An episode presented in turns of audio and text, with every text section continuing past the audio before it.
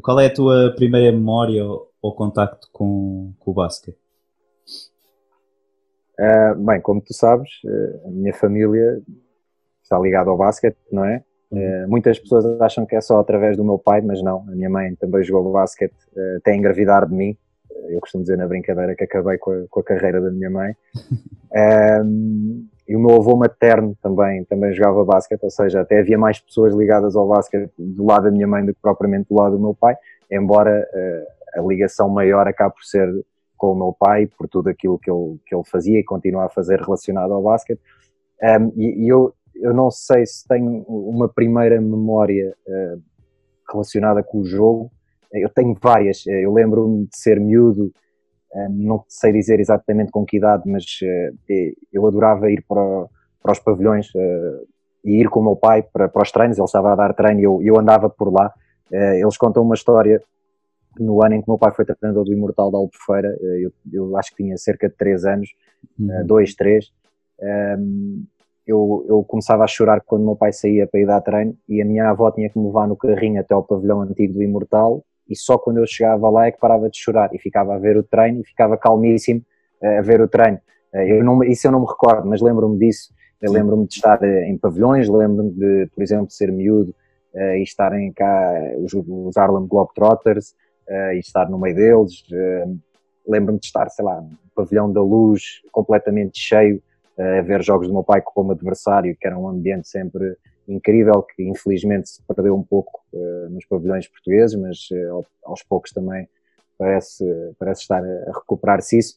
Uh, mas uh, memórias de estar a jogar basquete no meu quarto quando era miúdo também, com, com o meu pai, com a minha mãe. Por isso eu acho que o basquete sempre esteve presente. E já agora, deixa-me dizer que essa pergunta é boa, porque no meu podcast, no One on One, também começo sempre esta temporada com essa, com essa pergunta. Pá, pá acho sempre interessante porquê? Porque tanta malta, o meu desporto é mais o futebol, mas eu tam também agora até vejo mais basquete, conteúdo relacionado com basquete do que com futebol, mas acho sempre interessante onde é que as pessoas vão, vão buscar este gosto pelo, pelo desporto, que é uma coisa quase cultural, né? digamos assim. Sim, sim, sim. É, é, interessante porque muitas vezes lá está, vem por esta relação familiar, outras vezes não. Há pessoas que não, e não quero fazer publicidade ao meu podcast aqui, mas por exemplo, na última sim, conversa que tive foi com a, foi com a Joana Soeiro, com a, com a base do, do, Benfica, e a Joana dizia isso mesmo, ela não tem relação, a família dela não tem relação nenhuma, o irmão dela até jogou basquete por acaso, mas a família não tem relação com o desporto e o irmão também deixou de jogar, ou seja, é, cada um tem a sua história, não é? E, por influência de amigos, por influência de família, às vezes só porque alguma coisa nos levou a gostar ou a experimentar aquela modalidade, acabamos por, por ficar ligados. Certo, sem dúvida, sem dúvida.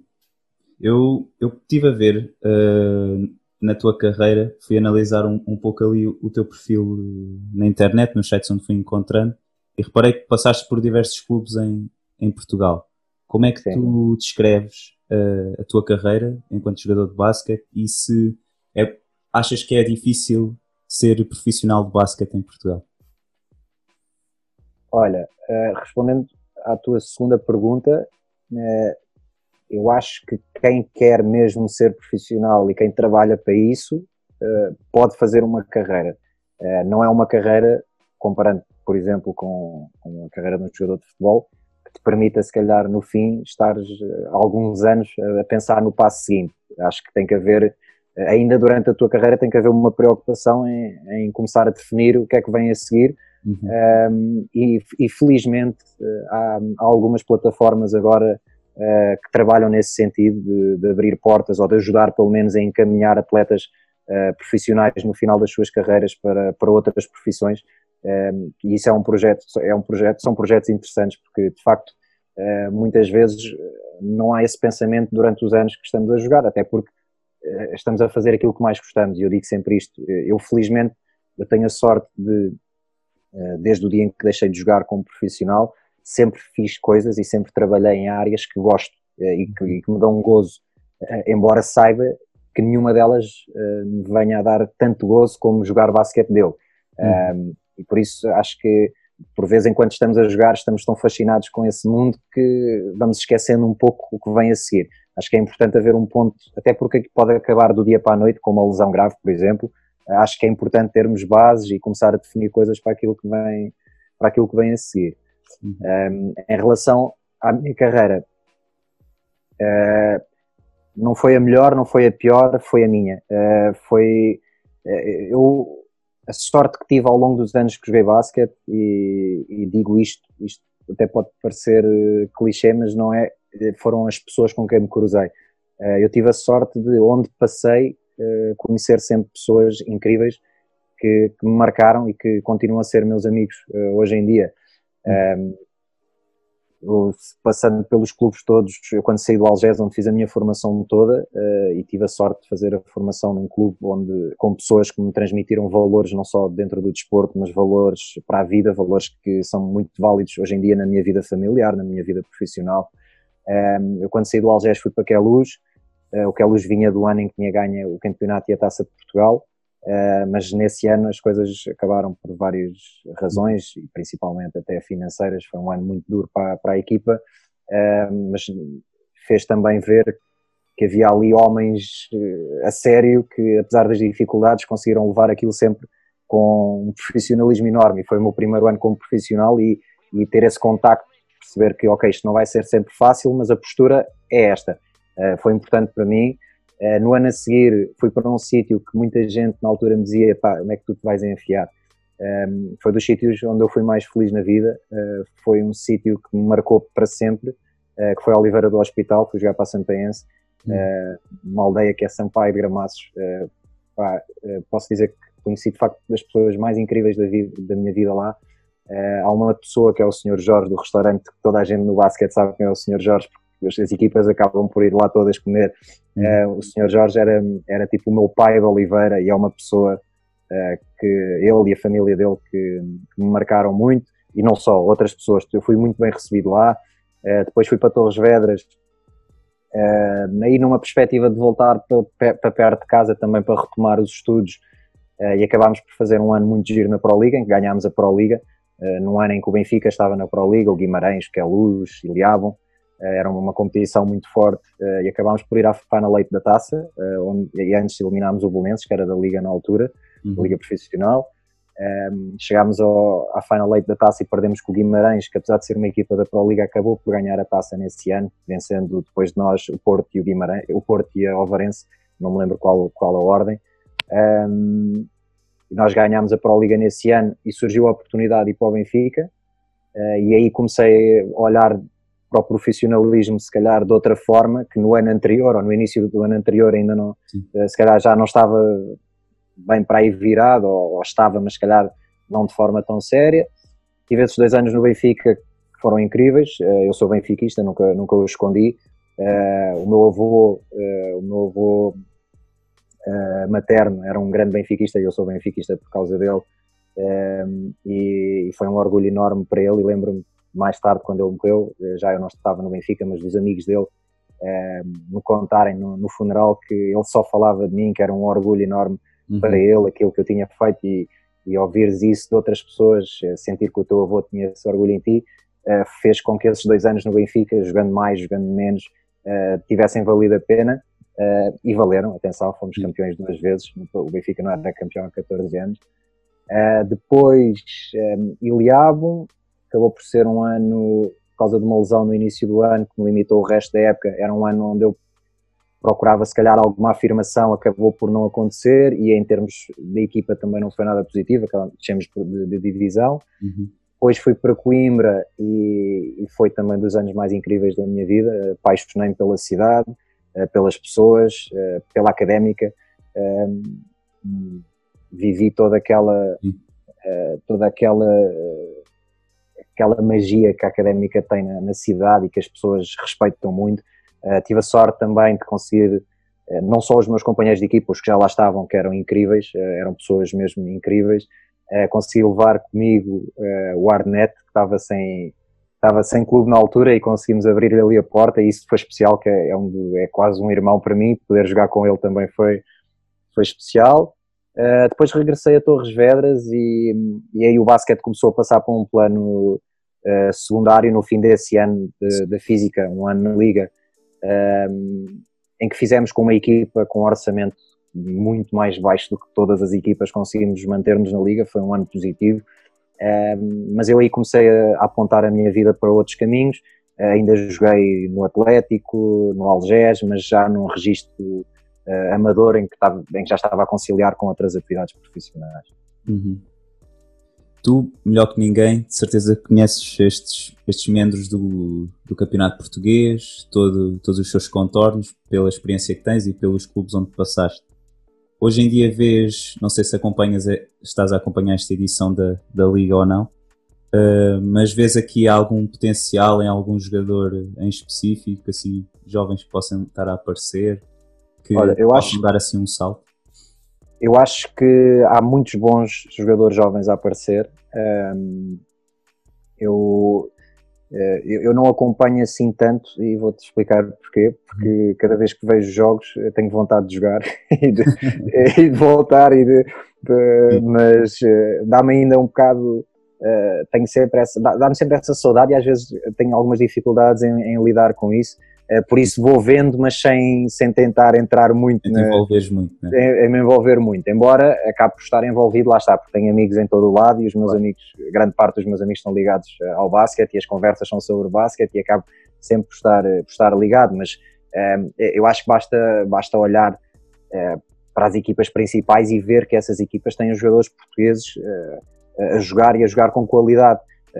temos no Benfica, por exemplo, o Rafael Lisboa, que é um jogador que já, não só pelo que fez na seleção, mas aquilo que tem vindo a fazer no clube, já mostrou todo o seu potencial. O Sporting tem, tem apostado também em jovens jogadores, uh, não tão novos se calhar como o Rafael, mas que tá, estavam à procura de ter também o, o seu espaço em equipas competitivas uh, e de facto estão ali no, no, enquadramento que eu acho que é muito interessante para eles. Uh, por exemplo, o Francisco Amiel, o Ventura, são jogadores, o, o Catarino, o Araújo agora também, ou seja, há ali jogadores a ter o seu espaço que, uh, com qualidade. Uh, no Oliveirense há jogadores portugueses, no Porto há jogadores portugueses, e depois nas outras equipas onde por vezes não há orçamentos para, para ir buscar americanos tão bons, há portugueses também de qualidade a jogar e a aparecer. Eu acho que uh, tem tudo a ver com, com isso, com a oportunidade. Uh, e, não, e a oportunidade, atenção, eu não, muitas vezes se fala sobre a questão do número de estrangeiros, deviam ser menos para os portugueses jogarem mais. Eu acho que está certo como está. Uhum. Os portugueses, para ter as suas oportunidades, têm que merecê-las. Depois, quando tiverem essas oportunidades, agarrem-nas. Uh, porque eu recuo 20 anos, se calhar, uh, quando a Liga Profissional estava no seu, no seu auge e não havia limites de estrangeiros e havia portugueses a jogar. o Carlos Andrade, havia uma equipa que era da Portugal Telecom, quando apareceu o meu pai foi o primeiro treinador, em que tinha cinco estrangeiros muito fortes e depois era o Carlos Andrade com 17 anos, o João Santos com 17 anos, uh, o Diogo Carreira que veio no segundo ano, ou seja, era malta nova que teve que fazer pela vida para conquistar o seu espaço ali e, vejam as carreiras depois que, que, eles acabaram por fazer. Nada lhes foi oferecido, eles conquistaram o espaço deles. Eu acho que o caminho tem que ser esse. Sim. Um, Fala-me um pouco do, do, teu, do teu projeto. Eu vi esta semana aquela iniciativa com a música com, com o Sam daqui daquela iniciativa do Campo Chicago. Sim, uh, vou... Fala-me um pouco sobre isso, achei uma, uma iniciativa muito interessante. Olha, ainda bem que perguntas. Ao, ao criar isso. Ainda bem que perguntas, uh, e eu esclareço mais uma vez. Uh, eu, aquilo é um projeto da Hoopers, e a Hoopers é uma plataforma de conteúdos criados para a comunidade de basquete, sejam, seja para jogadores profissionais, para jogadores amadores, para malta que gosta de ver. É uma comunidade que é uma, uma, plataforma que trabalha para essa comunidade. Uh, eu, embora tenha o meu podcast que é apoiado por eles, uh, é a única ligação que eu tenho, além de ser amigo do, do André, que é o fundador do projeto, uhum. uh, a ligação que eu tenho à Upers é, é mesmo essa, é eles apoiarem o meu podcast. uma vez em conversa com o André, numa fase mais inicial da Upers, ele falou-me que gostava de ter um, conteúdos mais regulares. Eu disse: Olha, tenho esta ideia há imenso tempo, pá, mas não tenho tempo para produzir, para gravar, para, uh, para editar. E ele, meu, não te preocupes, isto foi uma, uma conversa com umas cervejinhas num bar ali no, no Caixeira, uh, não, não te preocupes, eu trato tudo, tu tens que trazer os convidados e ter as conversas. Uh, e foi assim que começámos o podcast. E, na verdade, a Upers tem vindo a crescer uh, muito e bem, um, crescimento, um crescimento sustentado, um crescimento uh, sem dar passos uh, maiores do que aqueles que eles podem dar e sem passar por cima de ninguém. sempre a trabalhar em equipa, como, como é bonito no jogo de basquete, uh, ir buscar parceiros para, por exemplo, na reabilitação de campos, artistas locais para reabilitar os campos, ir buscar malta da música para fazer músicas alusivas ao lançamento desses campos, nos produtos que vai vendendo também, que são produtos que quem gosta de basquete acaba por se identificar. Um, eu não é por eles apoiarem o meu podcast que, me farto de falar bem deles, mas de facto acho que a UPRA está, está a fazer um trabalho incrível e há muita gente como o podcast acaba por ser um conteúdo regular uh, e vão vendo a minha cara associada à Upers, que acha que eu, que eu, estou ligado ao projeto de outra forma, mas não. O projeto é do André, uh, que é um, um, jogador de basquete, que voltou a jogar agora também, é um apaixonado por basquete, é uma pessoa que está a querer trabalhar para, para nós que gostamos de basquete, basicamente. E, este, e sobre, este último, sobre este último campo, pá, sem, sem querer, sem querer uh, menosprezar outros artistas uh, que estiveram envolvidos. Uh, e eu sou suspeito porque sou muito fã, mas sempre que o Sam daqui depois acaba por meter o dedo, eu acho que, acho que pronto, aquele instrumental fala por si e, e esta ligação ao Official Nest e ter puxado o Daddy o Pop também e reunirem-se, acho que fez todo o sentido e lá está, foi um conteúdo que saiu mais uma vez, muito Até bem. porque o hip hop é muito associado ao, ao basquetebol, mesmo culturalmente. Sim. Até sim, sim, na América é, é uma coisa que eles não escondem. A NBA na comunicação deles vê-se muito essas integrações. Claro, há essa ligação cultural. Uma iniciativa muito, muito interessante. Sim, e lá está, em Braga, quando foi a, a reabilitação do campo em Braga, eles puxaram o Maze, que faz parte do coletivo Dilema, mais de 20 anos na, na história do hip hop, Uh, e o Mace também jogou basquete, e há muita malta do hip hop que jogou basquete. O Daddy o Pop, o Paulo, uh, uhum. jogou basquete também, e há outros, há muita malta na, uh, no, no, hip hop que jogou basquete. E há essa ligação por causa do street basket, o, jogo basquete, a essência do jogo vem, vem da rua. E, e, na rua a comunidade juntava-se para, para, ouvir música, para dançar, para pintar paredes, para, para, ver, para ver malta a jogar. Uhum. e isso faz todo, há, há essa ligação que faz todo o sentido manter. Uh, e a Upers, lá está, uh, tem feito essa, essa ligação.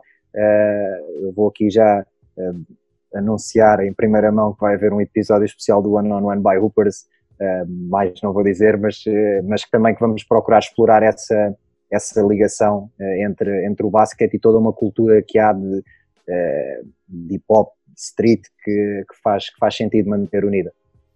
Sim, sem dúvida. E agora, passando para terras americanas, uh, tens acompanhado esta off-season da NBA de certeza. Uh, que move é que achas que transferência, que, que até se calhar também que escolha no draft, é que achaste que até agora foi o passo para mais, mais que achas que vai marcar mais a próxima época, digamos assim? Olha, uh, em primeiro lugar, eh, eu acho que eh, há que dar mérito à forma como os Lakers, eh, na minha opinião, se mantêm para já como principais candidatos ao título, neste caso, a renovar o título. Um, Parece-me muito interessante, bem, para já, Anthony Davis e LeBron James, é claro, porque aquilo gira tudo à volta deles os dois e havia muita especulação sobre o Anthony Davis. Isto que aconteceu era o que era previsível, ele optou por não renovar para poder ouvir, entre aspas, outras coisas, mas aquilo que ele queria ouvir era mesmo o que os Lakers uh, lhe podiam dar. Ele agora já sabe o que é que, como é bom ganhar, por isso eu acho que ele não ia arriscar outras aventuras e ainda por cima, eu digo sempre isto, eu acho que quando chega a um, a um certo nível de milhões, mais milhão, menos milhão, eu acho que não faz diferença, por isso eu acho que. Até porque eu, eu lembro-me, época passada, quando o Kawhi muda para LA, eu fiquei a pensar: este, este gajo deve ter sido dos únicos jogadores de sempre que ganha um título e sai da, da equipa. Pelo menos nunca lembro disso, disso acontecer. Sim, sim, e acabou, e acabou por sair e as coisas não lhe correram, não lhe correram nada bem. Sim. Um, mas, mas pronto, eu, eu acho que em primeiro lugar é isso. Os Lakers eh, de facto estão eh, estão a fazer um trabalho muito interessante eh, na forma como, como estão novamente a construir uma equipa que é para ganhar, ponto. Não há, não há outra, outra forma de, de olhar para isto e acabam por perder alguns jogadores, e alguns jogadores até com alguma relevância, mas aqueles que eles vão, que eles vão buscar, eu acho que podem, olhando aqui para vá, um mano a mano, por exemplo, eles perdem uh, Javel McGee, mas eles conseguem ir buscar um Montrezl Harrell. eu acho que no, no, confronto direto ficam a ganhar com Harrell. Danny Green sai, ainda por cima um jogador que acabou por ser muito criticado nas finais. Eu continuo a achar que era um jogador muito importante nos Lakers, uh, defensivamente, pela experiência que tem. Uh, e, e, depois a verdade é que quando foi preciso em alguns jogos meter a bola no cesto, ele meteu. É verdade que também falhou noutros jogos, mas, uh, mas eu acho que acaba, acaba, acabou por ter um papel importante na equipa. mas de qualquer forma, eles agora têm Wesley Matthews, eu acho que é ela por ela, e Matthews também é um bom defensor. fisicamente, eu acho que ainda está mais fresco do que Danny Green, por isso a equipa até é capaz de ficar a ganhar. Marco Gasol, um jogador muito experiente, um jogador que também já ganhou, e, acho que para a família Gasol até, até faz todo o sentido, depois da história que Pó, Pó Gasol conseguiu ter nos Lakers, agora Marco também passar por lá, acho que, acho que até para a família é uma, é uma forma bonita de continuar esta história. Dennis Schroeder, aqui é a minha única dúvida. Uhum. Rajon Rondo saiu, uh, o Rondo com mais ou menos minutos, uh, eu acho que é o base da equipa desde o momento em que acorda até o momento em que se vai deitar, é, é ele que acaba por ser o maestro daquilo tudo. Uhum. Ehm, e eu não sei até que ponto é que Dennis Schroeder vai ter essa capacidade, uh, até porque Dennis Schroeder já começou a fazer das suas, já voltou, já disse que é um jogador que tem capacidade para jogar no 5 inicial. eu acho que já se está a colocar a jeito de entrar em, em guerrinhas eh, sim, que sim. ele não vai ganhar, porque se as coisas não lhe correrem bem, ele não vai ganhar esse tipo de, uhum. uh, de conversa. Lá, não lhe vou chamar guerrinhas, mas, mas de conversa. Uh, mas em termos de talento, Dennis Schroeder é um belíssimo jogador, vem numa época muito boa também, pode ajudar e muito a equipa. Uh, mas mas no, de uma maneira geral, eu acho que os Lakers aparecem, aparecem ainda mais fortes este ano do que, do que, no, ano, do que no ano anterior. Um, depois há, há outras equipas vai ser, vão ser, vai ser curioso acompanhar. Uh, os Atlanta Hawks na Conferência Este, uh, e falávamos do Rajon Rondo, uh, é para onde uh, Rajon Rondo vai parar. Equipa de Atlanta, se Rondo for o mentor que Trey Young, e não só, porque há, muito, há mais jogadores jovens naquela equipa, se eles souberem ouvir aquilo que Rondo tem para dizer, uh, beber toda a experiência de Rondo. Estamos a falar de um jogador campeão da NBA, não, não é um jogador qualquer, um dos melhores bases dos últimos anos uh, na, na, liga. Se, eles, se ele conseguir liderar esta equipa, com as aquisições de Gallinari, Bogdanovic, um, Trae Young a crescer, uh, Clint Capella, que chegou aqui o ano passado, uh, a formar ali uma dupla com John Collins no jogo interior, vai ser uma dupla de postes dinâmica. Uh, John Collins tem capacidade de vir cá fora também. Uhum. Uh, eu acho que esta, esta equipa vai ser uma das surpresas na, na Conferência Este. e quando digo surpresa, eu acho que é óbvio, é óbvio se as coisas correrem de forma mais ou menos normal, que eles ao playoff vão de certeza. mas acho que depois pode ser uma equipa chata até de, de apanhar no, nos, nos playoffs. É uma equipa que eu estou, estou muito curioso de, de acompanhar. Um, também, se calhar, aqui na Conferência Este, uh, os Celtics acabam por, uh, por largar uh, Gordon Hayward, que era um jogador que, infelizmente, desde a lesão, nunca conseguiu impor-se na, na, equipa dos Celtics, e acabam por ir buscar Jeff Teague, que é um base experiente, e eu acho que é um jogador que vai encaixar ali bem também na, na, na filosofia de jogo da equipa dos Celtics, um, e o Tristan Thompson, que defensivamente vai dar à equipa dos Celtics aquilo que equipa uh, que tem sido a falha da equipa nos últimos anos, que é uma, uma, uma presença forte na tabela, uh, nomeadamente no, no, meio campo defensivo, uh, uma presença forte porque nenhum dos postes da equipa dos Celtics nos últimos anos é um poste forte a defender, é um poste que intimida e Tristan Thompson tem essa capacidade. por isso eu acho que é uma, é uma aquisição muito interessante para, para esta equipa dos, dos Celtics também. E depois eh, na Conferência Este, eh, bem, além de Bucks, Raptors, este ano, este ano temos que olhar para os Brooklyn Nets. Eh, claro. Porque se Kyrie Irving estiver bem, se Kevin Durant estiver bem, estes, estes Brooklyn Nets podem assumir-se já no início da época como candidatos ao título. Vai ser uma equipa também muito interessante de acompanhar, perceber se, se a uhum. dinâmica entre os dois funciona, porque isso também tem sido um problema com, nomeadamente com Kyrie Irving, nem sempre encaixa com os seus, com os seus colegas de equipa, mas se isto resultar, vai ser uma das melhores, se não a melhor dupla da NBA e vai ser certamente uma das equipas muito interessantes de, de acompanhar. Certo. Eu, eu no, no meu último podcast fiz uma análise um pouco aos losers e aos winners desta, desta off-season. E eu pus os Nets como, como winners, porquê? Porque acho que quando, pronto, quando há um campeão novo, neste caso os Lakers, as outras equipas, a tendência que há é reforçarem-se ainda mais que aquilo que, que estavam. E eles vão, conseguem dar resign no, no Joe Harris, que se calhar é uma peça fundamental naquela equipa. Pelo, Sim, porque eles vão, ter, eles vão precisar de role players. Sim. Eles vão precisar de role players, né? eles vão precisar de outros ali à volta, eh, nomeadamente lançadores, eh, porque a partir do momento em que a bola está nas mãos de Kevin Durant eh, ou de Kyrie, há uma tendência para todos os jogadores que estão a defender fecharem mais ou estarem mais atentos àquilo que eles vão fazer um, e, e, vai haver espaço para lançadores e Joe Harris é, é, um desses que tem que, tem que aparecer, não é? Sim, havia muito aquela coisa dele poder, dele poder sair ou não, porque hoje em dia na, na NBA os atiradores são, estão a ser cada vez mais bem pagos, vemos uh, esta off-season o, o, Tristan Thompson e o Montrezl Harrell se calhar uh, numa época normal recebiam mais do que aquilo que receberam e o Bogdanovich e o Harris uh, se calhar recebiam menos do que há uns tempos atrás, não é? É, e, e por falares nisso, há outra equipa que eu acho que se mexeu bem nesse sentido e era uma das coisas que nós apontávamos como falha nos últimos anos, no, principalmente no último ano, eh, quando perdeu JJ Redick, que eram os Philadelphia 76ers. Sim, também. Uh, também eles precisavam de lançadores uh, e eu acho, que, eu acho que se mexeram bem nesse, nesse sentido para, para rodear ali uh, Embiid e, e, principalmente o Ben Simmons, sabendo dessa sua limitação de não, não lançar.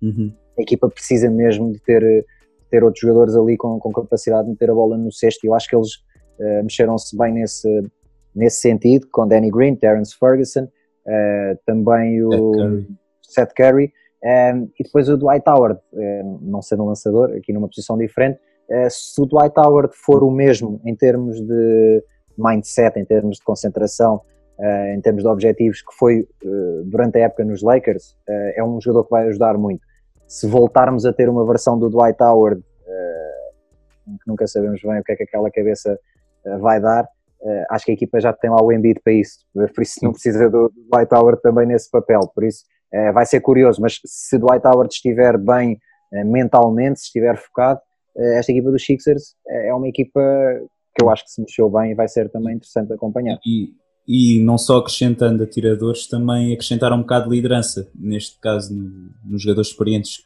que fizeram chegar e, e, no treinador, não é? Tem, que esta época tem alguma coisa a provar. É, pois, olha, eu, é um treinador que me tem vindo a desiludir ao longo dos anos Exato. e principalmente na última época desiludiu bastante.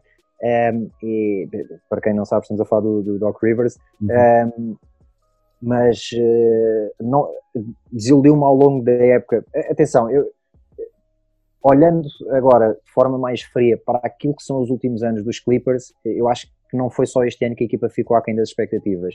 Eh, e podemos falar há uns anos que a equipa dos Clippers, com Chris Paul, com Blake Griffin, com DeAndre Jordan, todos a jogar no auge de, de, do, seu, do seu jogo. Bem, o Chris Paul agora, depois da época que fez, se calhar o auge dele ainda está a chegar, mas, é, mas estavam todos muito bem e, e acabaram sempre por vacilar. Um, ehm, e este ano para mim acaba por ser o mais eh, é aquele com a ida de Kawhi, com Paul George, com toda a equipa que se montou, acaba por ser se calhar mais fácil dizer que este ano é que eles realmente uh, estiveram mal, mas uh, acaba por ser já uma história de, com alguns anos. Uh, este ano a equipa jogou, na minha opinião, um basquete muito pobre, Uh, um basquete em que basicamente a bola estava nas mãos de Kawhi ou estava nas mãos de Paul George a jogar em situações de um contra um em que nem se criavam isolamentos para eles depois conseguirem explorar o um contra um, era, era logo dar-lhes a bola e eles começarem a jogar um contra um a partir daí com a defesa perfeitamente equilibrada. Uh, depois vinha, uh, vinha Lou Williams e, e Harold do banco eh, e era bola nas mãos do Lou Williams para jogar o pick and roll com, com o Harold ou para jogar um contra um ou seja, o jogo da equipa era muito pobre. É. Um, e nós fomos apontando isso ao longo da temporada. Depois, uh, agora, recentemente, têm vindo relatos que quem mandava na equipa nem sequer era ele, uh, e os treinos uh, eram quando Kawhi queria, quando Paul George decidia, uh, eles, é que, eles é que mandavam um pouco naquilo. É assim, também não sabemos até que ponto é que isso é 100% verdade, é muito fácil também mandar notícias cá para fora e por vezes basta, sabemos bem que basta uma vírgula ou basta um ponto e muda logo, muda logo o sentido de toda uma frase e as pessoas depois interpretam de maneiras diferentes, ou seja, isto é o que tem vindo cá para fora, se era assim ou não, não sei ao certo, mas a verdade é que a equipa parece que nunca houve uma química muito forte entre a equipa e quando chegaram aos playoffs isso, isso acabou por ser notório e acabaram uhum. por, por, ficar por onde ficaram. É? Sem, sem, dúvida. E por isso eu... agora Doc Rivers eu acho que também tem aqui um desafio que é provar que afinal ainda tem alguma coisa para dar e que, que e que vai ser aqui em Filadélfia. Vamos ver se consegue ou não. Sim, eu aos Clippers eu, eu apontei-os como uns, alguns derrotados uh, não os maiores derrotados da, desta off-season, mas um dos, uma das equipas principais, até porque hum, eles não acrescentaram uh, valor à equipa e onde precisava, eles precisavam de um base urgentemente. Eu via o Rondo, se o Rondo fosse para os Clippers, acho que era uma jogada muito boa, porque acho que eles iam, iam ganhar muito. Primeiro, porque enfraqueciam a, a, a equipa rival, e segundo, porque eles precisam mesmo de, de alguém para ali para jogar a, a, base e ser um líder de campo, porque o Kawhi acho que é um, muito um, um líder silencioso, digamos assim, lidera por exemplo. Sim, e, sim, sim, sim. E eles acabam por. Eh, já tinham isso, que eram os vocais, que era o Harold e o Lou Williams, e sendo esses reportes que eles é que o Kawhi é que mandavam um bocado quando é que treinava, quando é que queria jogar, quando é que não queria, acaba por criar aquele despique, digamos assim, e, e, eles não acrescentaram assim ninguém na off-season que me fizesse dizer, pá, eles melhoraram em relação é, à época passada. O Ibaka, o Ibaka é, Sim, é o Ibaka um jogador, é muito bom jogador, mas... Ibaka é um jogador a ter em conta, uh, Batum, uh, acho que nesta fase da carreira vai ajudar pouco ou nada, uh, mas, mas sim, eu, eu acho que de, maneira, de uma maneira geral, olhando para aquilo que perdem, para aquilo que ganham, também não sei. Sim, sim é, eu estive a pensar porque eles, o grande problema deles contra os Nuggets era não só o Jamal Murray que chegou, chegou fora da cabeça dele, digamos assim, sim. mas eles não tinham resposta para o Jokic. Por isso simplesmente não tinham ninguém. Agora tens, mas Ibaka defensivamente é um, é um jogador muito forte. É, pode ser um encaixe, mas Ibaka também vem com experiência já de campeão Exato. e pode, pode eh, juntando-se aqui a, a Kawhi, com quem foi campeão nos Raptors, uh, podem eh, eventualmente trazer essa, essa dinâmica de, campeonato para aqui. Mas, bem, treino, treinador novo também, vamos ver se é, este, se é esta a pessoa indicada para, para agarrar nesta, nesta equipa. Eu também sou. Treinador sou novo, entre aspas, que ele já lá estava. É. Sim, sim, sim, treinador novo enquanto treinador principal, a assumir esse papel. Mas uh, não sei, uh, não, é depois daquilo que se passou esta época, eu acho que era, eles tinham que fazer uma mudança muito grande, principalmente a nível lá, de, de mental, de, de, entrega, de querer, de realmente perceber que para isto funcionar tem que, func tem que ser como, como um todo e não, e não andar ali na bola para um, bola para o outro, não, aquilo vai ter que ser a equipa a funcionar. Eu acho que Ibaka, em termos de liderança, não sendo um base, e tu falavas na, no papel do base uh, que podia ser importante aqui nesta equipa dos Clippers, e Baca, eh, eu acho que pode ser um jogador interessante a trazer essa, essa liderança uh, à equipa.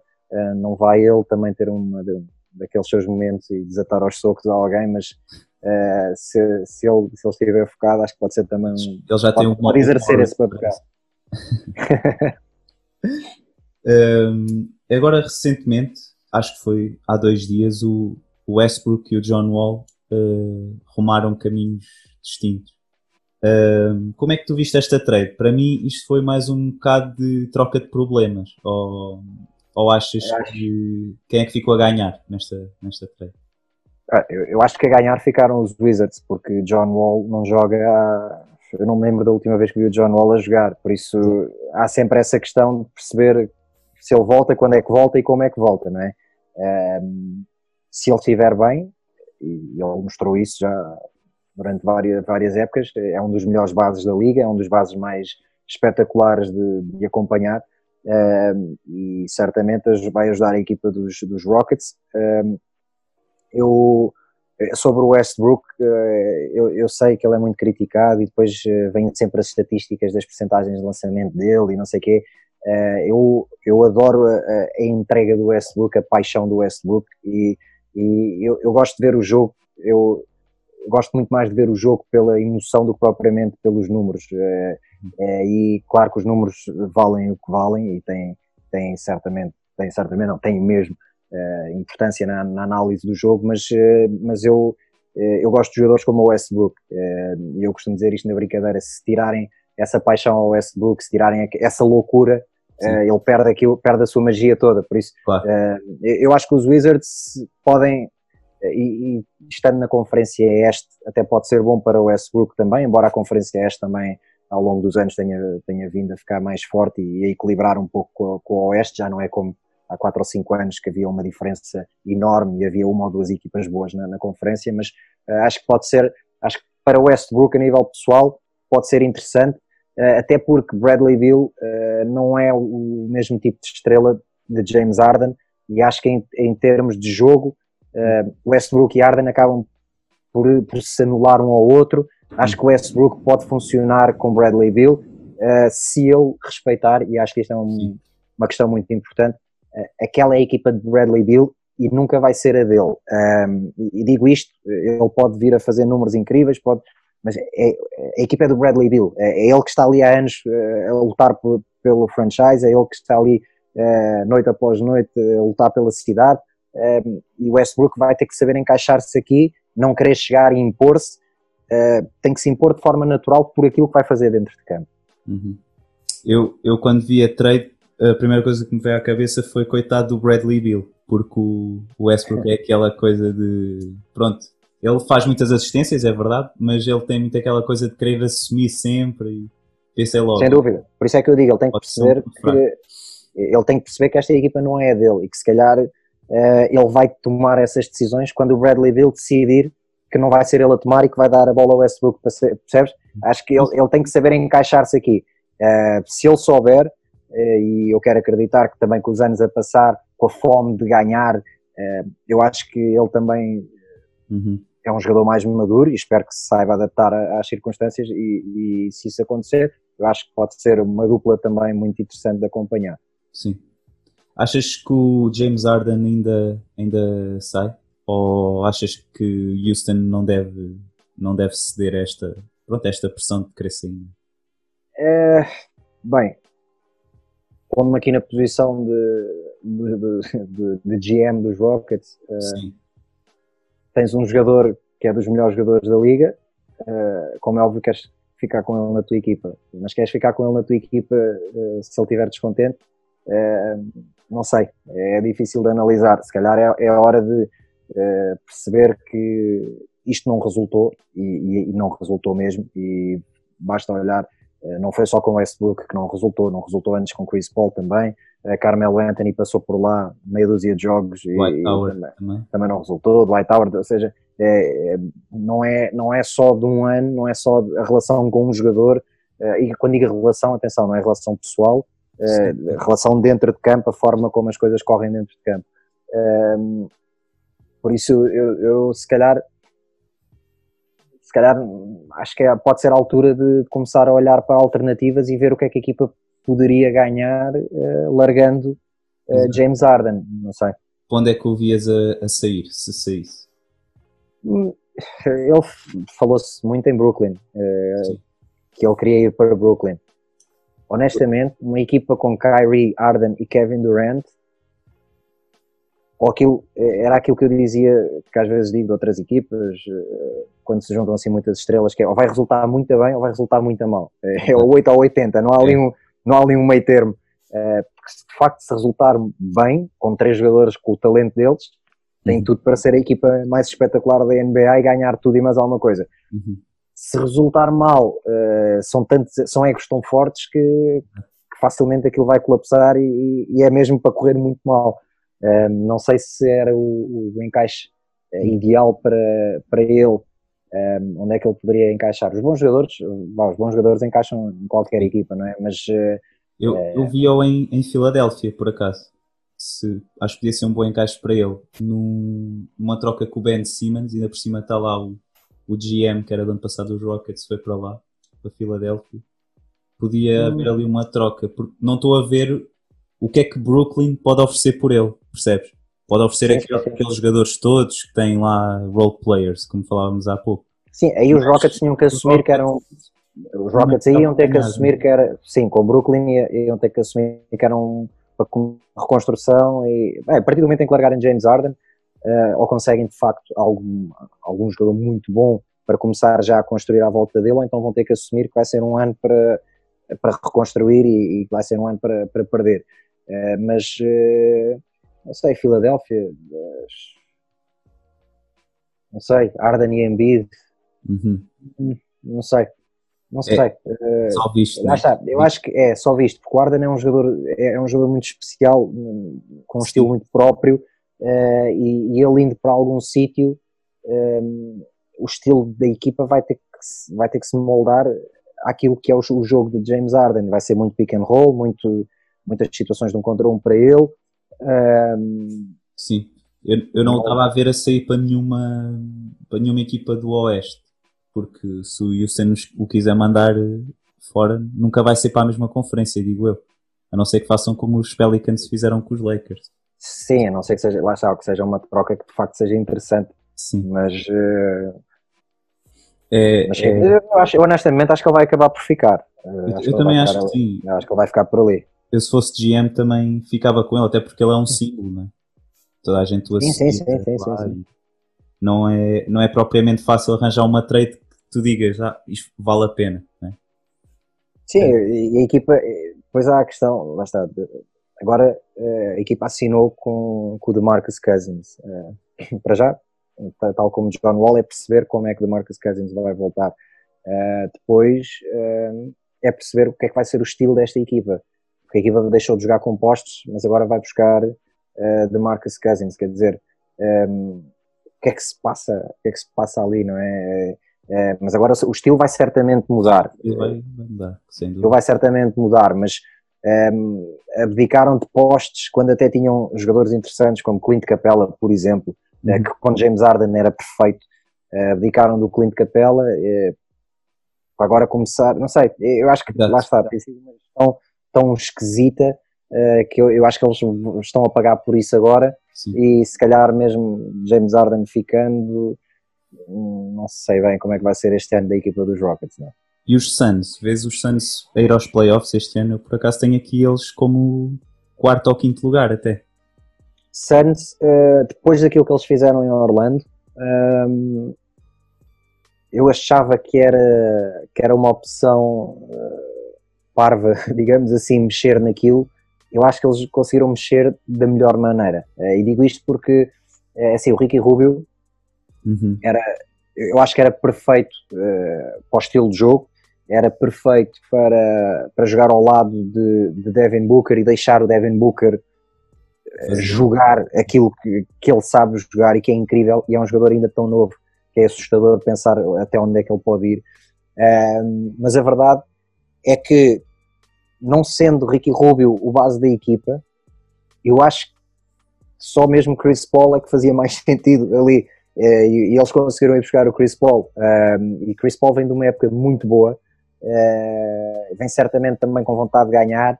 Eh, é um jogador com muita experiência que pode ser também importante ao lado de Devin Booker transmitir essa, essa experiência. depois foram buscar também o Jay Crowder, que é um jogador defensivamente muito bom, uh, consegue defender os jogadores fora, os jogadores dentro, uh, mete a bola no cesto, um excelente lançador. Saric mantém-se em, em, em, Phoenix e é um jogador que eu acho que pode ser interessante. Foram buscar Ituan Moore, que é um lançador, não, não sendo, não, nunca vai ser um protagonista, mas vai estar ali paradinho à espera dos seus tiros e é um jogador que, que pode ajudar eu acho que a equipa conseguiu, já estava muito boa e conseguiu subir eh, mais um, mais um grau, principalmente com, com Chris Paul e, e Jay Crowder. Uhum. Então, última, última pergunta. Vê qual é a final que vais antecipar para, para, este, para esta época? Uh, Lakers, e comecei logo por aí, por isso eu acho que os Lakers são, são uma equipa, são uma equipa que, que neste momento está, está na frente da corrida a nível dos candidatos.